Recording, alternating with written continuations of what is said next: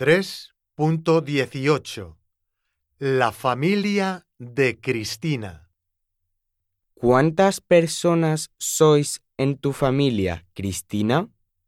Somos seis personas en mi familia.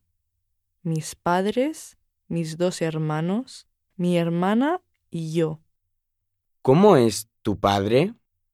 Mi padre se llama Guillermo y tiene 48 años. Es rubio y alto. ¿Cómo se llama tu madre? Mi madre se llama Elena y tiene 50 años. Es pelirroja y delgada. ¿Cómo son tus hermanos?